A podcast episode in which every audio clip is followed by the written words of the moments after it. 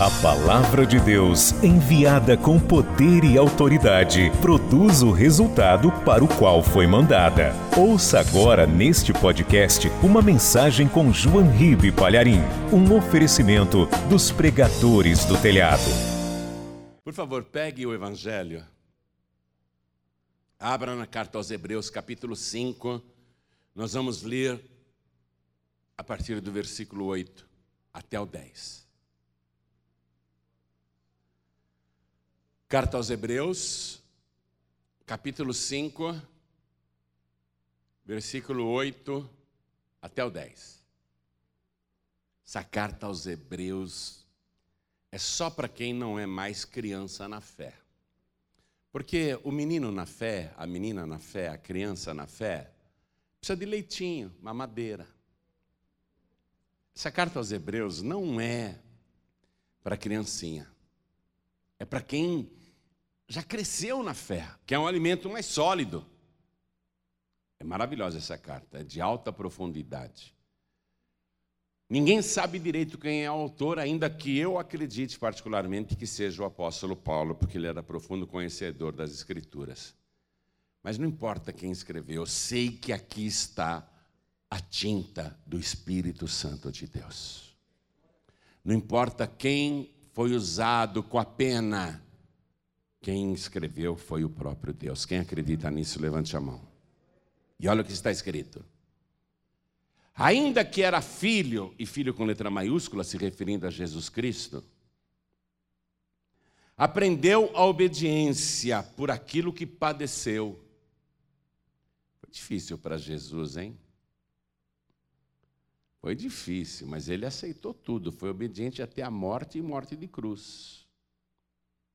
Não é fácil ser obediente num corpo humano e debaixo de um padecimento daquele. Mas ele aceitou e foi obediente. Quando ele falou em aramaico, Eloi, Eloi, lama sabachthani, Deus meu, Deus meu, por que me desamparaste? Você não tem a dúvida que ali ele teve que ser obediente e continuar pregado na cruz, podendo sair dali. Deus quer que eu morra, meu pai quer que eu morra. E ele chama o pai de Deus ali, porque ele estava no lugar dos pecadores. Ele chama o pai de Deus, Deus meu, Deus meu, porque me desamparaste. Mas ele foi obediente. Ainda que era filho, aprendeu a obediência por aquilo que padeceu. E sendo ele consumado, quando ele, obediente, olhou para o céu, e disse: Está consumado, e rendeu o espírito.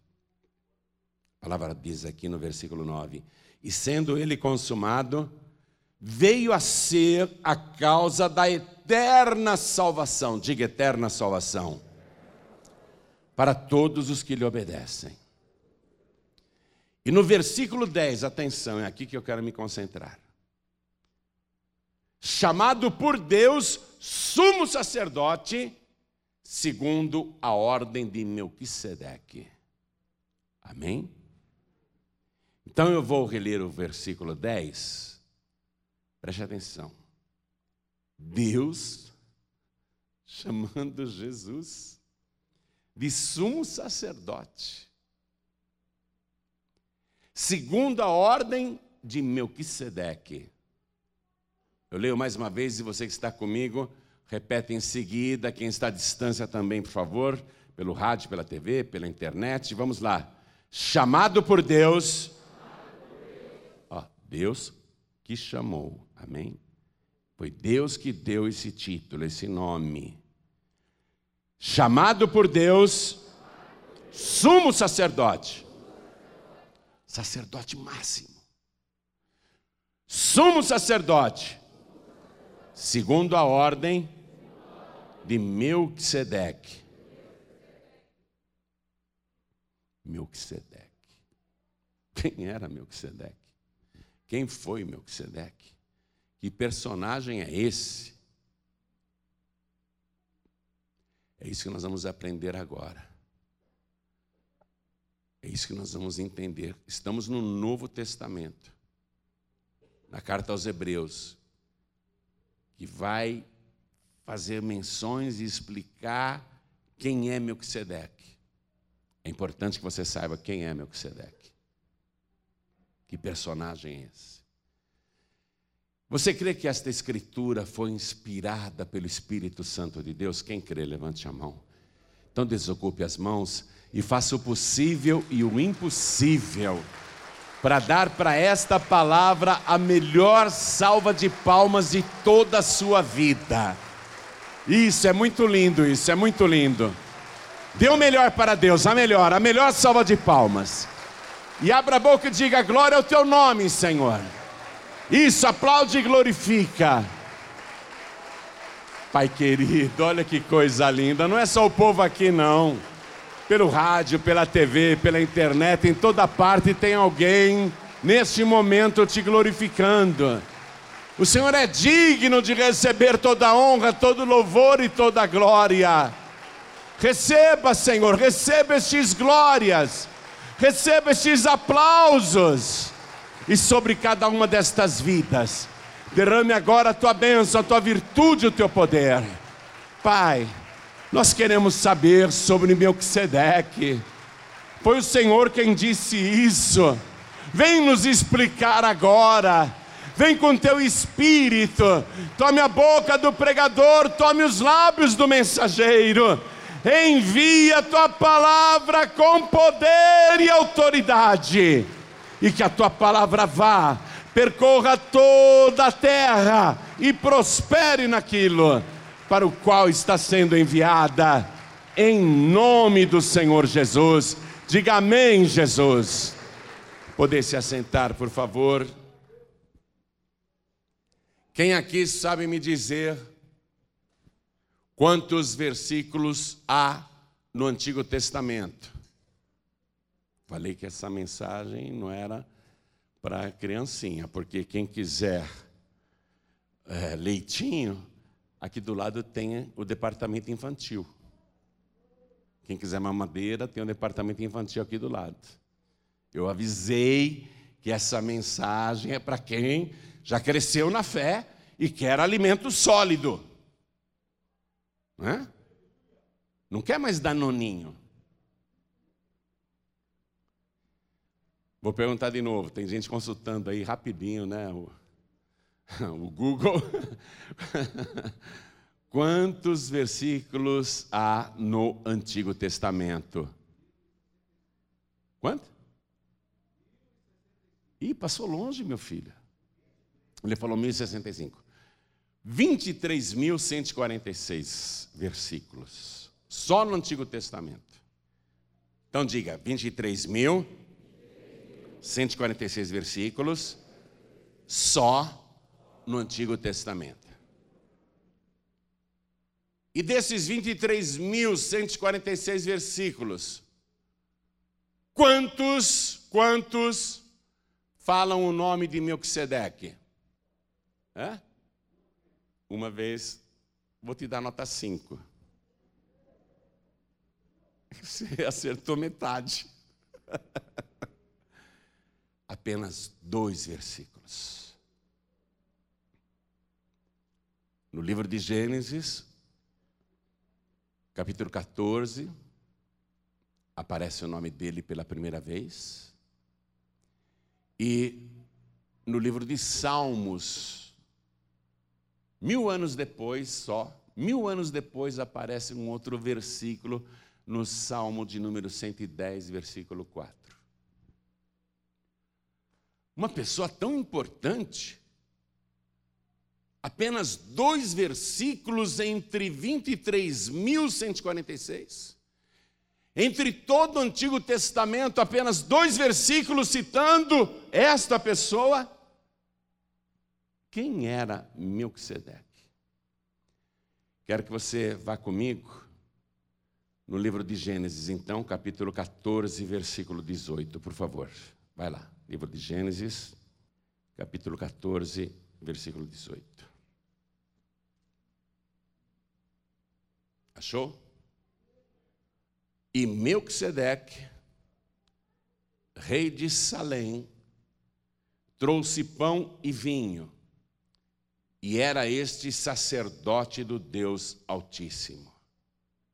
Então nós estamos sabendo aqui o currículo inteiro de Melquisedeque. O currículo inteiro dele no Antigo Testamento está em Gênesis capítulo 14, versículo 18. Ele era, em primeiro lugar, rei de Salém, e ele chamava-se Melquisedeque, e ele era sacerdote do Deus Altíssimo numa época em que a Bíblia nem estava escrita. Era a época de Abraão aqui. Melquisedeque apareceu para Abraão. Digamos, uns quatro mil anos atrás. Uns quatro mil anos atrás, Melquisedeque apareceu para Abraão ele era rei de Salém, acompanhei. Ele trouxe pão e vinho para Abraão. E era sacerdote do Deus Altíssimo. Salém, que lugar era este, Salém? Ele era rei de Salém. O que quer dizer Salém? Salém quer dizer paz. Ele era o rei da paz. Amém? E Salém, como lugar, era onde hoje está a cidade de Jerusalém. Aliás, Jerusalém tem no seu nome a palavra Salém como lugar de paz, como cidade de paz. Então, há quatro mil anos atrás, Melquisedeque era rei da paz, rei de Salém,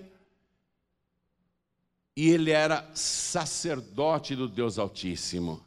Eu falei para você que Salém é o lugar ou o nome antigo da cidade de Jerusalém. Então vá comigo no livro de Salmos, vamos lá. 76. Salmo de número 76. Versículo 1.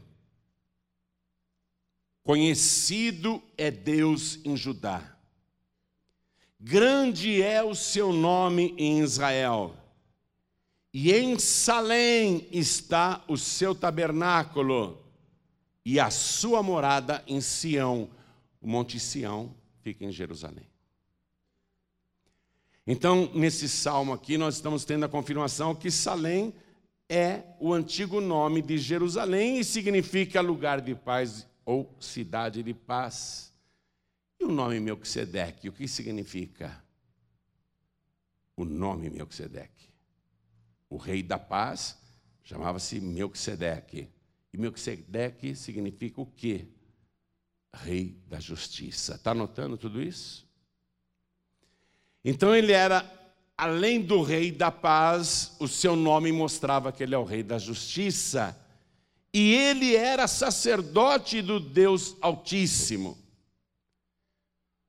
Ele surge do nada ali, em Gênesis capítulo 14, versículo 18.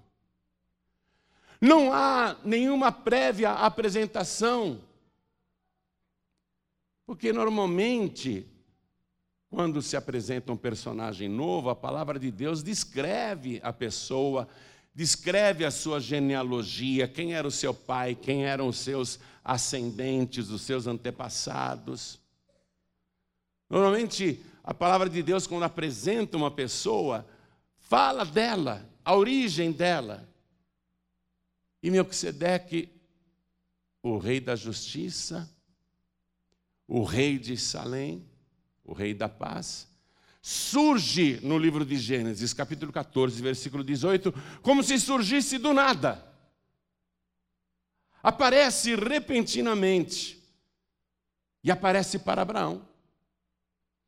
E o que ele está trazendo para Abraão? Ó, ele saiu da sua cidade de paz e foi se encontrar com Abraão. Não foi Abraão que foi se encontrar com ele, está começando a pegar coisas. Esse rei da paz, esse rei de justiça, sempre vai ao encontro do homem, ao encontro da mulher. Não é o ser humano que vai ao encontro dele, é ele que procura o ser humano. E ele vai ao encontro de Abraão e vai levando pão e vinho. Por esses dois elementos que ele leva para Abraão, a gente já começa a achar essa pessoa meio familiar.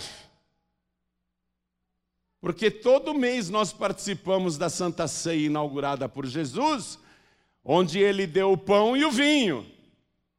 Então, quando Melquisedeque, o rei de Salém, o rei da paz, procura Abraão e vai ao encontro dele, saindo da sua cidade de paz, e leva pão e vinho, a gente já começa a desconfiar quem ele é.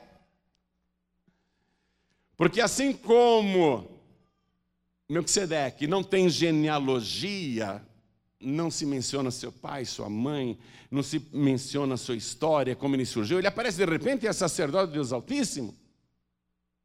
Assim também é Jesus Cristo. O Evangelho de João, capítulo 1, versículo 1 diz assim: No princípio era o Verbo, e o Verbo estava com Deus, e o Verbo era Deus. Ele estava no princípio com Deus. Todas as coisas foram feitas por Ele, sem Ele nada do que foi feito se fez. Quem é que sabe a origem do Verbo? Como que ele surgiu? Quem criou Deus? Não, Deus não foi criado, mas como que Deus surgiu? É a mesma indagação sobre Melquisedeque. Como que Melquisedeque surge de repente no livro de Gênesis, capítulo 14, versículo 18, rei da paz, rei da justiça, trazendo pão e vinho para Abraão.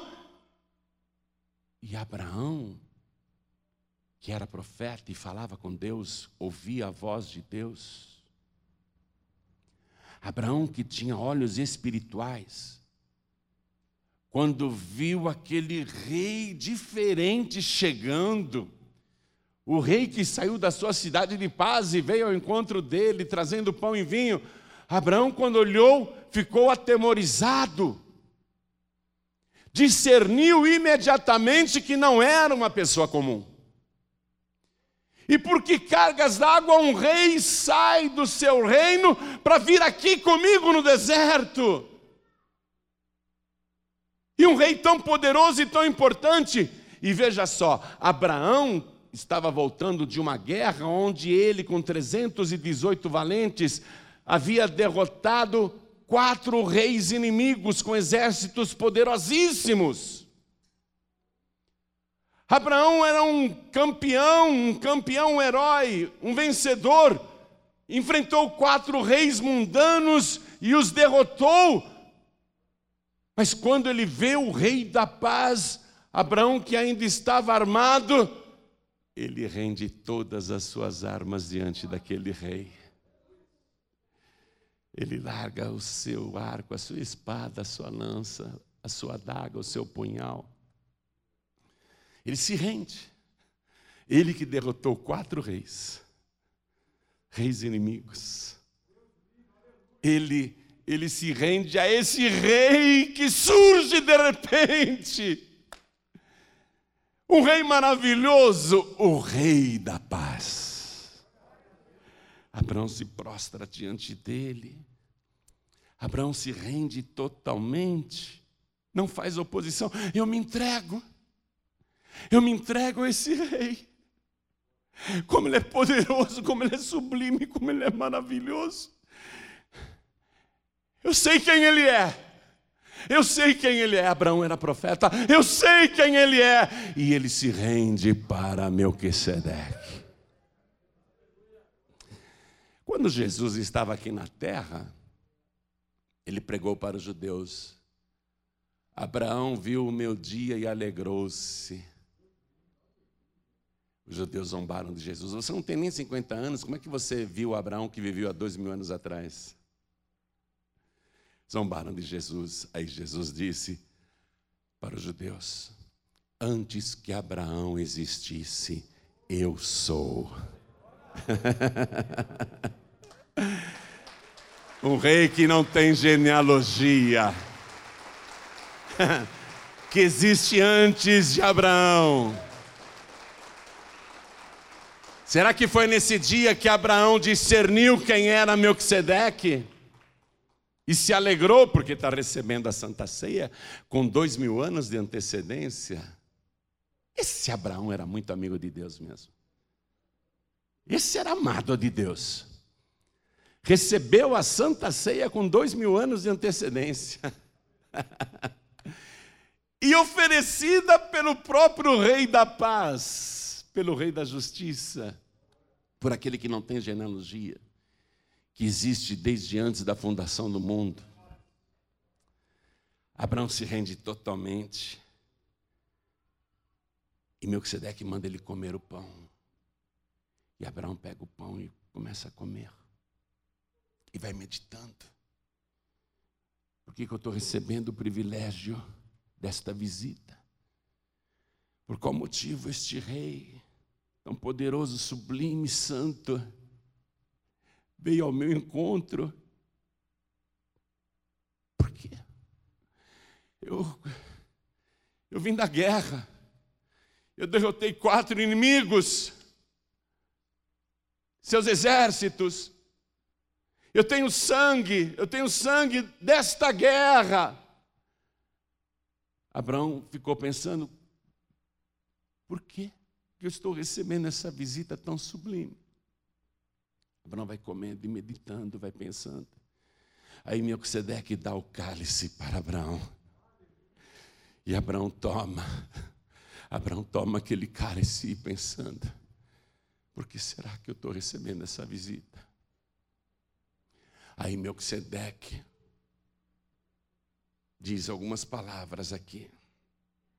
Quando ele trouxe pão e vinho para Abraão, e eu quero que você acompanhe comigo, por favor.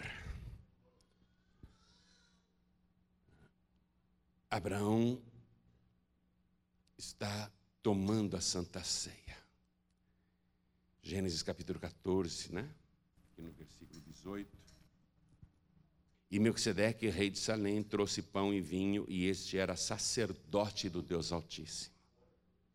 Sacerdote, mas não tinha igreja. Não existia igreja, não tinha templo, não tinha tabernáculo, não tinha nada. E abençoou Abraão e disse: Bendito seja Abraão do Deus Altíssimo. Toda pessoa que é do Deus Altíssimo é bendita. Você tem que ser do Deus Altíssimo. Abraão era do Deus Altíssimo. É por este motivo que ele está recebendo a Santa Ceia com dois mil anos de antecedência. Bendito seja Abraão do Deus Altíssimo, o Deus Altíssimo, possuidor dos céus e da terra. E bendito seja o Deus Altíssimo, que entregou os seus inimigos nas tuas mãos. Abraão podia estar ainda banhado de sangue por causa da batalha, mas Melquisedeque está dizendo: foi Deus, o Deus Altíssimo que te deu esta estrondosa e milagrosa e impossível vitória. Foi Deus que entregou os teus inimigos nas tuas mãos. Porque sabe o que Deus promete? Escute isso. Abençoarei os que te abençoarem, amaldiçoarei os que te amaldiçoarem. Serei amigo dos teus amigos e inimigo dos teus inimigos. Quando você é do Deus Altíssimo, Deus, Ele assume a tua frente. E Deus avisa o inferno: não mexa com esta pessoa, não se faça adversário dela, porque ela está debaixo da minha bênção e da minha proteção. Esta pessoa me pertence, eu sou o Deus Altíssimo. Eu entrego os inimigos nas suas mãos. Abraão ouviu aquilo e, de joelhos tomando o cálice, ele pensa: é verdade. Eu não sou general do exército, eu não tenho forças armadas, eu não tenho equipamentos militares, eu nem tenho armas, eu nem tenho soldados. Eu peguei 318 criados nascidos na minha casa e fui para a guerra contra quatro reis poderosos, malignos. E eu consegui derrotá-los. Não fui eu. Foi o Deus Altíssimo que entregou os inimigos nas minhas mãos. Aí ele glorificou a Deus e tomou aquele cálice. Abraão se levantou tão agradecido. Ele estava com o botim da guerra, com os despojos dos quatro reis. Abraão estava quatro vezes mais rico. Ele tinha até as riquezas do rei de Sodoma e de Gomorra. Porque ele libertou o rei de Sodoma, ele libertou o Ló, libertou a esposa do Ló e as sobrinhas de Abraão, as duas meninas. Abraão estava com um despojo enorme daquela vitória. Melquisedeque não pediu, não. Melquisedeque não fez menção. Mas Abraão sentiu que ele tinha que dar para Melquisedeque o dízimo de tudo. E está aqui na palavra isso. Ó, no final do versículo 20, e deu-lhe, quer dizer, deu a Melquisedeque o dízimo de tudo. Pegou de tudo, de tudo. Ele pegou o dízimo de tudo e deu para o rei da paz. Você acha que o rei da paz precisava? Você acha que o rei da justiça precisava? Ele não foi lá para isso. Abraão que quer adorar Melquisedeque, porque ele sabe quem é Melquisedeque. Ele quer adorar com as primícias, então ele dá o dízimo de tudo. E veja bem, a Bíblia não estava escrita. Nem Melquisedeque mandou ele devolver o dízimo, e nem a palavra de Deus estava escrita para dizer: entregue o dízimo. Abraão é registrado como o primeiro dizimista da história, mas antes dele, lá na fundação do mundo, quando não havia mesmo nada, Abel levou para Deus as primícias do seu rebanho e as gorduras das ovelhas como ofertas. Então, você vê que o verdadeiro adorador, ele não fica questionando. O dízimo é coisa da lei. O verdadeiro adorador não fica questionando isso. Porque o dízimo não é coisa da lei. Tem gente que fala, ah, eu não devolvo o dízimo porque nós estamos no tempo da graça e agora no tempo da graça não existe mais essa obrigação. O dízimo é coisa da lei engano seu, você não conhece a palavra. Eu falei que você é uma criança na fé e é mesmo. Você não entende nada. O dízimo é anterior à lei, é anterior à palavra de Deus. Abraão é registrado aqui como o primeiro dizimista, mas Abel lá no princípio foi. Entregou as primícias para Deus. Depois Moisés veio e organizou a coisa, dar o dízimo de tudo né? organizou, colocou na lei, e a pessoa fala, é, mas é coisa do Antigo Testamento. Não, não é do Antigo Testamento. No Novo Testamento, Jesus disse assim para os fariseus: Ai de vós, escribas e fariseus hipócritas, porque dais o dízimo da hortelã, do endro e do cominho, e desprezais o mais importante da lei, o juízo, a misericórdia e a fé. Deveis fazer essas coisas e não omitir aquelas. Jesus é Melquisedeque, como que ele ia abolir o dízimo? Deveis fazer estas coisas e não omitir aquelas. Está no Novo Testamento. Então, Abraão pega e dá para Melquisedeque o dízimo de tudo. E ele sabe quem é Melquisedeque. Sabe, a palavra de Deus é, é muito reveladora. Eu quero que você vá comigo agora no Evangelho de Mateus capítulo 22, versículo 42. Nós vamos sair da época de Abraão, tá? Nós estamos aqui com Melquisedeque e Abraão. Agora nós vamos avançar dois mil anos e um pouquinho mais. Jesus está pregando para os fariseus. Vamos escutar a pregação que ele está fazendo para os fariseus. Mateus capítulo 22, versículo 42. Mateus 22, versículo 42. Achou? Jesus está pregando e pergunta assim, lá para as pessoas: Que pensais vós do Cristo? De quem é filho? E eles disseram-lhe: De Davi. É porque o Messias teria que ser da descendência do rei Davi, o rei eterno. O rei eterno que havia de nascer, o ungido. A palavra Cristo é grega, é equivalente a Messias no hebraico, ambas querem dizer ungido. Que pensais vós do ungido? De quem é filho? De quem ele é filho? E eles disseram-lhe: De Davi. Disse-lhes ele: Como é então que Davi em espírito lhe chama Senhor, dizendo: Disse o Senhor ao meu Senhor, quer dizer, disse Deus ao meu Senhor. Disse o Senhor ao meu Senhor: Assenta-te à minha direita, até que eu ponha os teus inimigos por escabelo, quer dizer, por descanso de teus pés. Como é que Davi falou isso? Se Davi, pois, lhe chama Senhor, como é seu filho? Espera aí.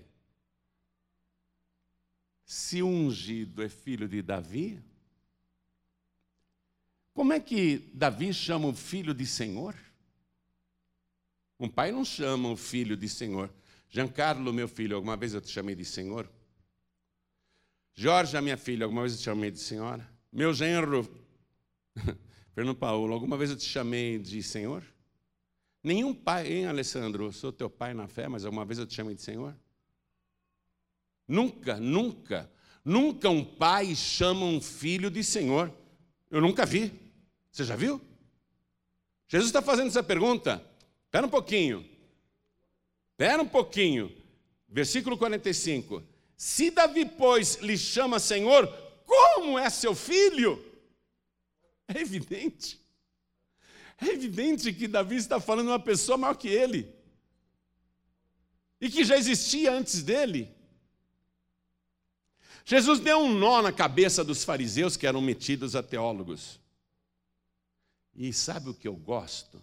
Quando eu vejo essa pregação de Jesus para os fariseus e para os escribas, eu gosto que Jesus mencionou um versículo bíblico que é o mesmo que está nessa sua Bíblia aí. Ou seja, a Bíblia de Jesus era essa mesma Bíblia que você tem na sua mão. Vai lá no Salmo de número 110. Vai lá. Versículo 1, vai agora, você vai ler a Bíblia que Jesus lia também. Olha o que diz aqui. Salmo 110, versículo 1. Isso daqui é mil anos antes de Cristo, hein? O que Jesus leu na Bíblia dele e que você está lendo na sua, a mesma palavra, foi escrita mil anos antes de Cristo. Era uma profecia. Disse o Senhor ao meu Senhor: Assenta-te à minha mão direita, até que ponha os teus inimigos por escabelo dos teus pés. Agora veja o que está escrito no versículo 4 desse mesmo salmo. Agora a gente mata o diabo, agora a gente acaba com ele. Veja o versículo 4. O mesmo salmo revela: Jurou o Senhor e não se arrependerá. Jurou, hein? Olha, Deus jurar não é brincadeira e não vai se arrepender nunca. Jurou o Senhor e não se arrependerá. Tu és sacerdote eterno, segundo a ordem de Melquisedeque. Esse é o segundo versículo bíblico do Antigo Testamento entre 23.146 versículos, esse é o segundo que fala de Melquisedeque, uma pessoa muito importante, uma pessoa, um personagem, sacerdote eterno. Deus jurou, atenção, não vai ser trocado o sacerdote nunca, porque Deus jurou e Deus é eterno. O juramento de Deus é eterno.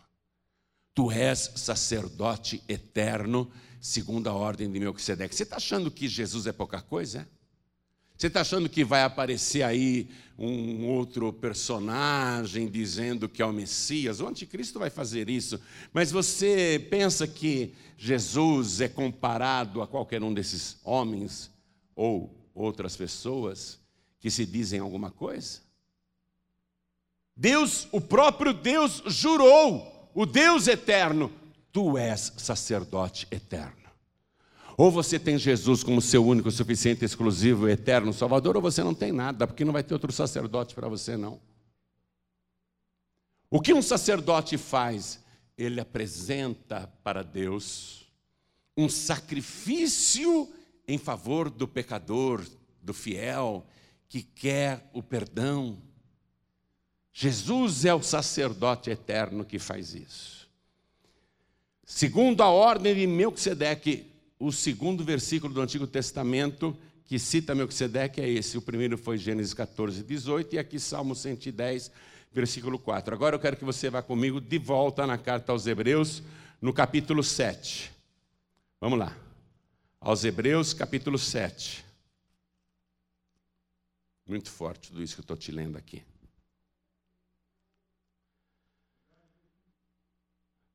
Achou aí Hebreus capítulo 7, versículo 1?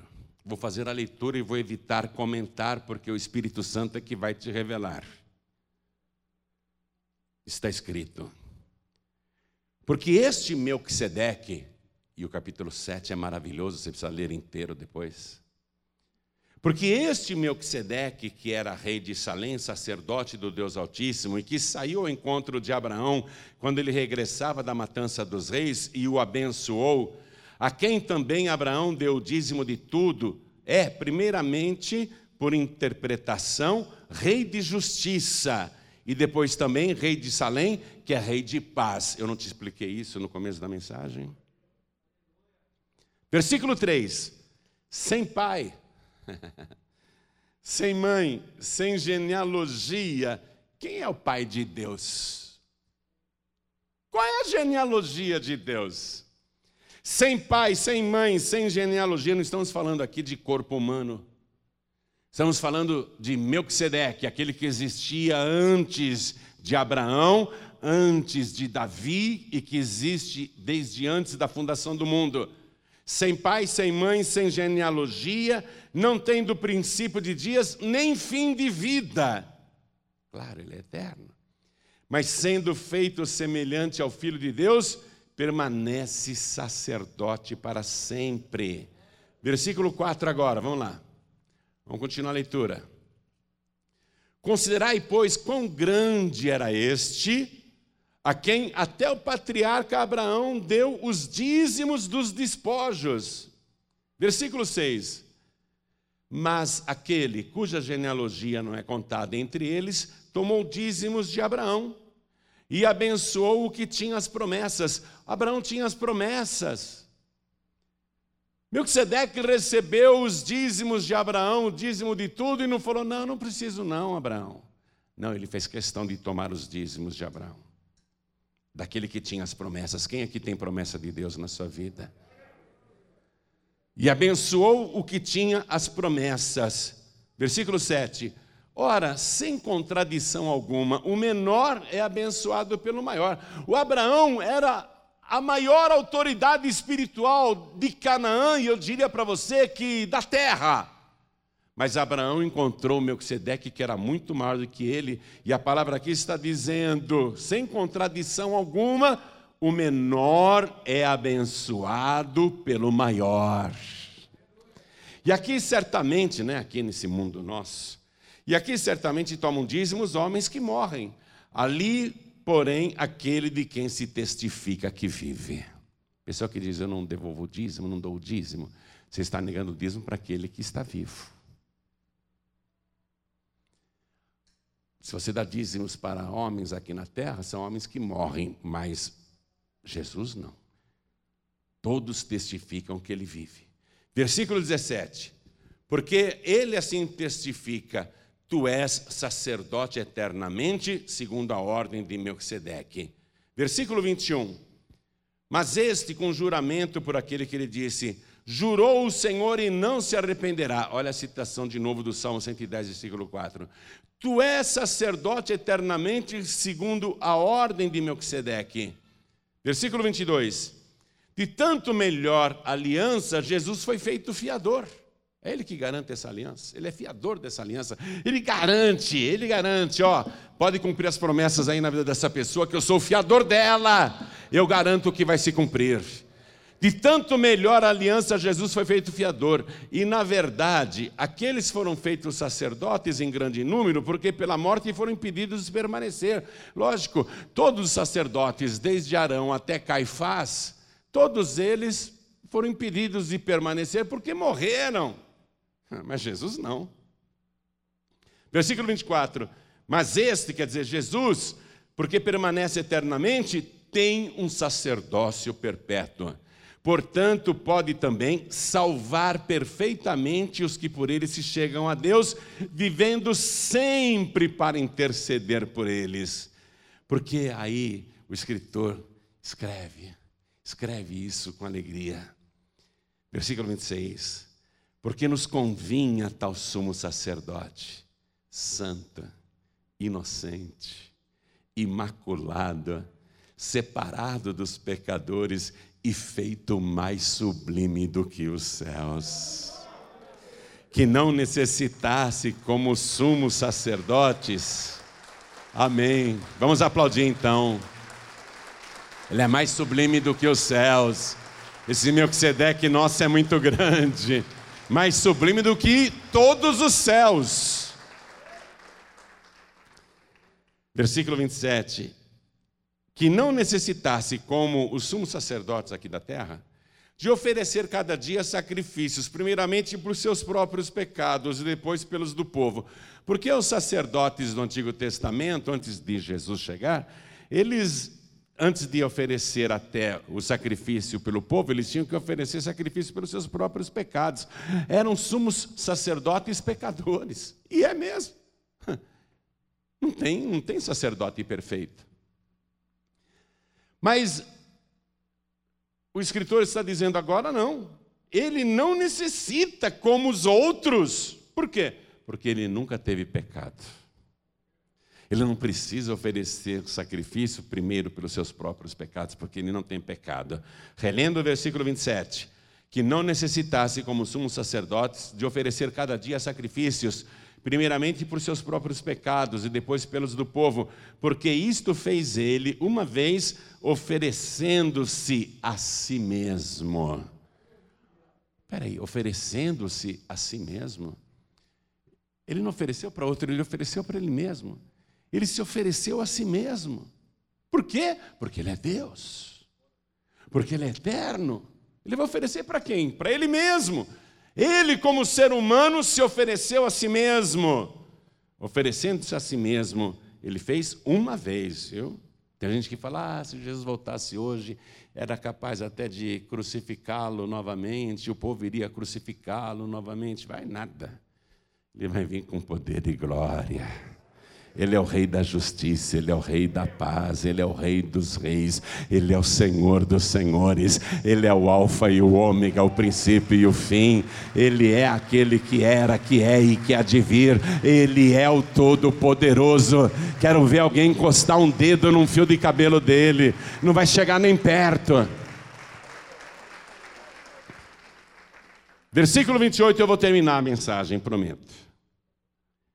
Porque a lei constitui somos sacerdotes a homens fracos. O Antigo Testamento oferecia né, a oportunidade do pecador procurar o sacerdote, mas o sacerdote era um homem fraco como o pecador. Porque a lei constitui somos sacerdotes a homens fracos. Mas a palavra do juramento que veio depois da lei, atenção, veio depois da lei, constitui ao filho perfeito para sempre. Tu és sacerdote eterno para sempre.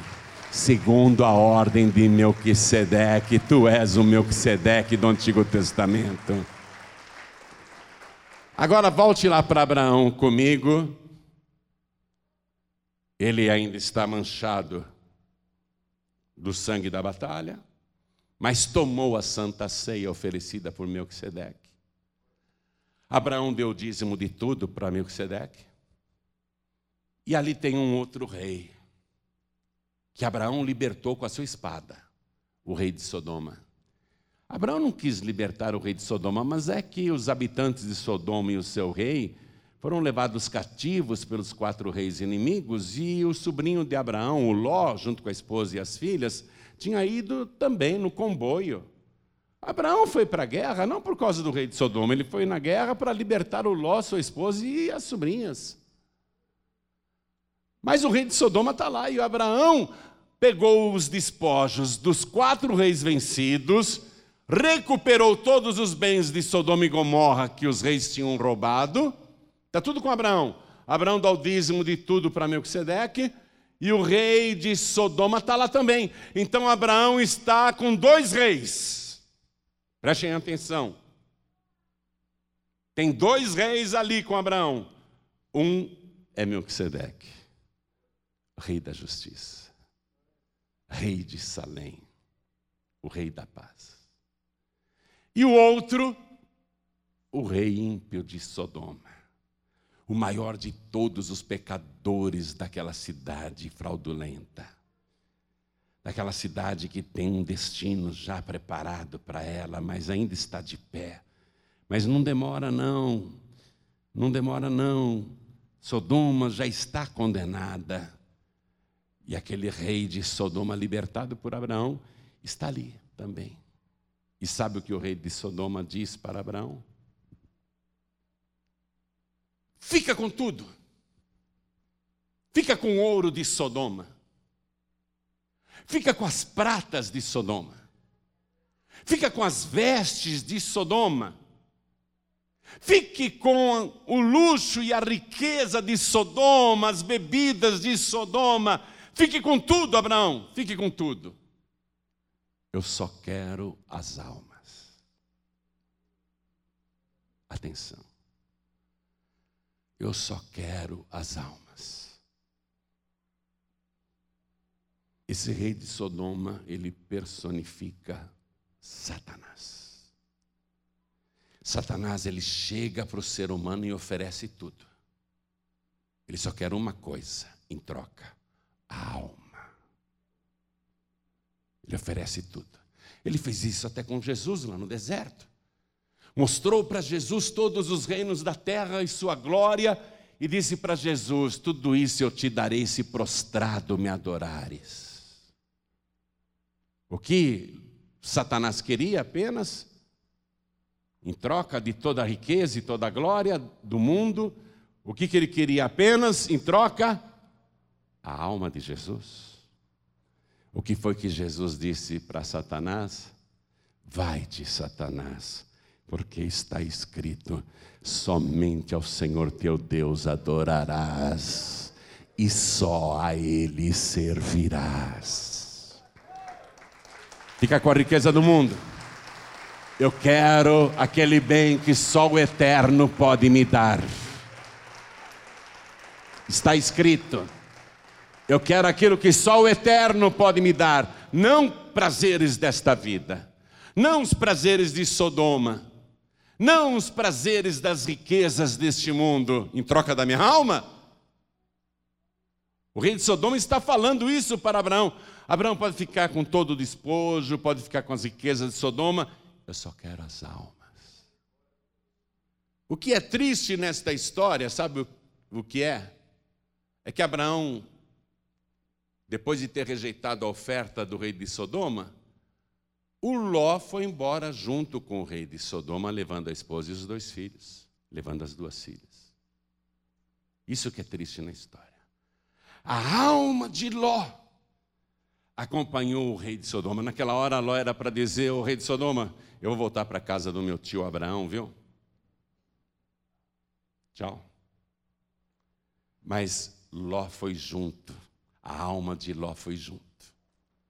Você já sabe o que vai acontecer com Ló, com Sodoma, com Gomorra, com esse rei. Você já sabe o que vai acontecer com as duas filhas de Ló. Você já sabe de tudo. Abraão olhou para o rei de Salém, Melquisedeque, e disse: Eu quero é ficar com o rei de Salém.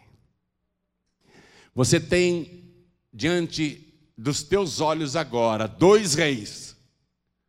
Um é o rei da paz é o rei da vida, é o rei da luz. O outro é o rei da morte, é o rei das trevas, é o rei da condenação. O rei da paz, o rei da luz, o rei dos reis, ele só te oferece isso para essa vida: pão e vinho. Mas Jesus disse: quem come a minha carne e bebe o meu sangue tem a vida eterna e eu o ressuscitarei no último dia. Parece que ele oferece pouco, mas ele oferece tudo. É que a pessoa olha só pão e vinho. O rei das trevas, o rei da morte, o rei da perdição, o rei da condenação, ele te oferece tudo. Quer craque? Quer mais uma pedra? Quer mais uma? Quer mais uma? Quer mais uma? Quer mais uma? Quer mais uma carreira? Mais uma carreira? Mais uma carreira? Quer mais bebida? Quer mais bebida? Quer mais bebida? Quer mais festas? Quer mais baladas? Quer mais prazeres? O rei das trevas farta o ser humano das coisas deste mundo. Mas no final é o quê? a morte. A morte eterna. Tem dois reis aqui. Tem dois reis diante de você: o rei de Salém, o rei da justiça, o rei dos reis. Ele também quer tua alma, viu? Aliás, na verdade, ele não pede a tua alma, ele só quer que você se renda a ele, como fez Abraão. Ele não pede a tua alma. O diabo pede a tua alma em troca de tudo que ele te dá. Mas o rei de Salém, ele não pede a tua alma. E por que, que ele não pede a tua alma? Ele quer que você se renda a ele. Por que, que ele não pede a tua alma? Porque está escrito no livro do profeta Ezequiel, capítulo 18, versículo 4, ele dizendo: Todas as almas são minhas tanto a alma do pai como a alma do filho. A alma que pecar, essa morrerá. Ele não precisa pedir as almas. Ele é o dono de todas as almas, inclusive das almas dos ímpios. Mas ele quer a destruição do ímpio. Ele quer que o ímpio continue em Sodoma até a cidade ser queimada. Ele quer transformar o ímpio numa tocha viva lá no Hades ou no inferno. Vivo eu, diz o Senhor, que não tenho prazer na morte do ímpio, mas antes que o ímpio se arrependa dos seus pecados, se converta e viva. Tem dois reis diante de você. Um te garante a vida eterna. O outro não garante nada, porque ele está na perdição eterna. E Apocalipse diz que serão lançados no lago de fogo e enxofre, junto com Satanás, todos os nomes que não estão escritos no livro da vida do Cordeiro. Agora, quem escreve o nome no livro da vida do Cordeiro? O rei de Salém. Só ele escreve o teu nome no livro da vida do Cordeiro. Mas quem tiver o seu nome no livro da vida do Cordeiro, não entrará em condenação, mas passou da morte para a vida. Toda a igreja fique de pé. Está na hora de escolher. É a hora de escolher. Ou o rei de Sodoma, que só quer a tua alma, na verdade, Satanás, ele pode te dar prazeres, festas, baladas, drogas, bebidas à vontade, prostituição, os prazeres deste mundo. Mas no fim, ele não garante. O benefício, entre aspas, que Satanás oferece é só para essa vida. Ele não tem condição de oferecer nada para a vida depois da morte. Mas o Rei da Paz tem. Ele é sacerdote eterno, segundo a ordem de Melquisedeque. Ele pode. Tu és sacerdote eterno, jurou Deus. Ele pode, por toda eternidade, garantir a tua vida, escrever o teu nome no livro da vida. Será que você entendeu essa pregação hoje? Porque se você entendeu, você vai entregar tua vida para Jesus. Quem não entendeu vai continuar e vai voltar para Sodoma. Vai voltar para a cidade da perdição Mas quem entendeu virá para o rei de Salém, a cidade da paz. Virá para a cidade da paz. Quem entendeu a mensagem? Então eu vou perguntar: quem aqui quer morar na Jerusalém celestial? Quem aqui quer ter o seu nome escrito no livro da vida do Cordeiro? Quem aqui diz não para Satanás e sim para Jesus Cristo? Erga a mão direita bem alta e diga: Eu recebo agora, como meu único, suficiente, exclusivo e eterno Salvador. Ergue bem alto a mão assim, faz assim, faz assim. Isso é oficial, isso é oficial. Olha quanta gente. Eu vou pedir para você, atenção, sair do teu lugar, vir para frente, mas mantendo um metro e meio de distância de cada pessoa que vier para frente. Vem para cá. E vamos aplaudir ao Senhor Jesus por cada vida que está chegando e vamos aplaudir muito. Olha só, Rei de Salém. Olha só quanta gente quer pão e vinho. Olha quanta gente quer a Santa Ceia. Vamos aplaudir ao nome de Jesus. Isso, vem, você que ergueu a mão, venha. Quero chamar aqui os filhos pródigos, as filhas pródigas, todos que estão sem igreja, muita gente nessa pandemia esfriou na fé, voltou a fazer coisas erradas. Durante essa pandemia, foi visitar Sodoma e Gomorra.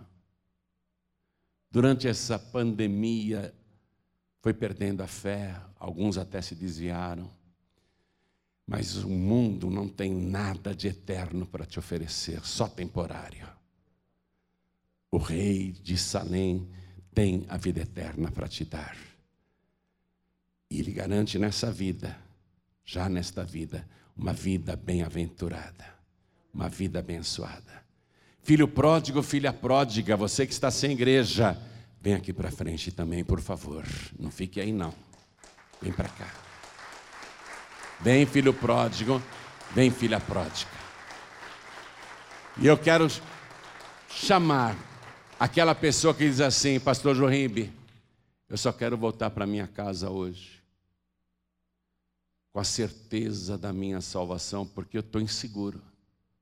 Eu quero voltar para minha casa hoje com a certeza da minha salvação, porque eu não estou sentindo firmeza nisso.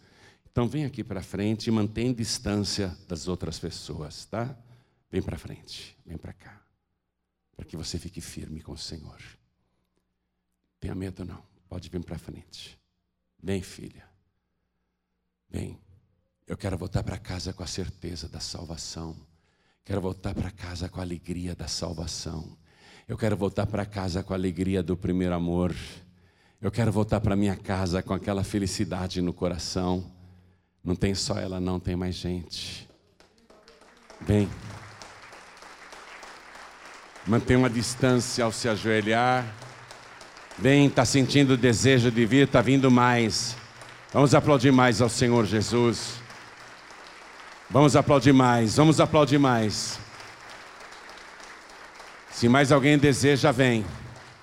Se ajoelhe e mantenha uma distância. Vem, vamos aplaudir mais. É isso que vale a pena. É isso que vale a pena. Estar com o rei de Salém. E acredite, não é você que está se encontrando com ele, ele que desceu da cidade de paz para te encontrar aqui nessa terra, para te dar a vida eterna. Quero falar com você que está me assistindo pela TV, ou pelo youtube.com.br com você que está ouvindo a mensagem pela rádio. Quero falar com cada pessoa que está à distância. Quer entregar a vida para Jesus, quer voltar para Jesus, quer se reconciliar com o Senhor. Se possível, se ajoelhe ao lado do teu televisor, ao lado do teu rádio, ao lado do teu computador. Se você está impossibilitado de se ajoelhar, ou porque está num leito de enfermidade, ou porque está numa condução, então coloque a mão direita sobre o teu coração que nós vamos orar. Coloque a mão direita, você que venha para frente, coloque a mão direita sobre o teu coração. Ore assim comigo. E quem está à distância também. Meu Deus e meu Pai, eu quero te agradecer por ter enviado o Melquisedeque a este mundo, para ser o meu Salvador, o meu sacerdote eterno, aquele que o tempo todo intercede por mim. E eu sei que neste momento ele está rogando ao Senhor pela minha salvação. E ele apresenta como sacrifício o seu sangue na cruz. E ele apresenta agora o seu próprio sangue e a sua morte no meu lugar, para que eu viva. Eu peço, meu Pai, que o meu nome seja escrito agora no livro da vida. E peço ao Senhor que me purifique de todo pecado, de toda iniquidade e me fortaleça, me renova a fé, me ajuda, Senhor, a perseverar, para prosseguir até o fim, porque eu quero, até o último fôlego, manter a fé de que Jesus Cristo é o meu único, suficiente, exclusivo e eterno Salvador para todos sempre. Amém. Diga amém. Você acabou de receber as boas novas do Evangelho através de João Ribe Palharim, um oferecimento dos pregadores do telhado. Participe da reunião de Paz e Vida. Para informações, acesse pazevida.org.br. Paz e Vida, lugar de gente feliz e ungida.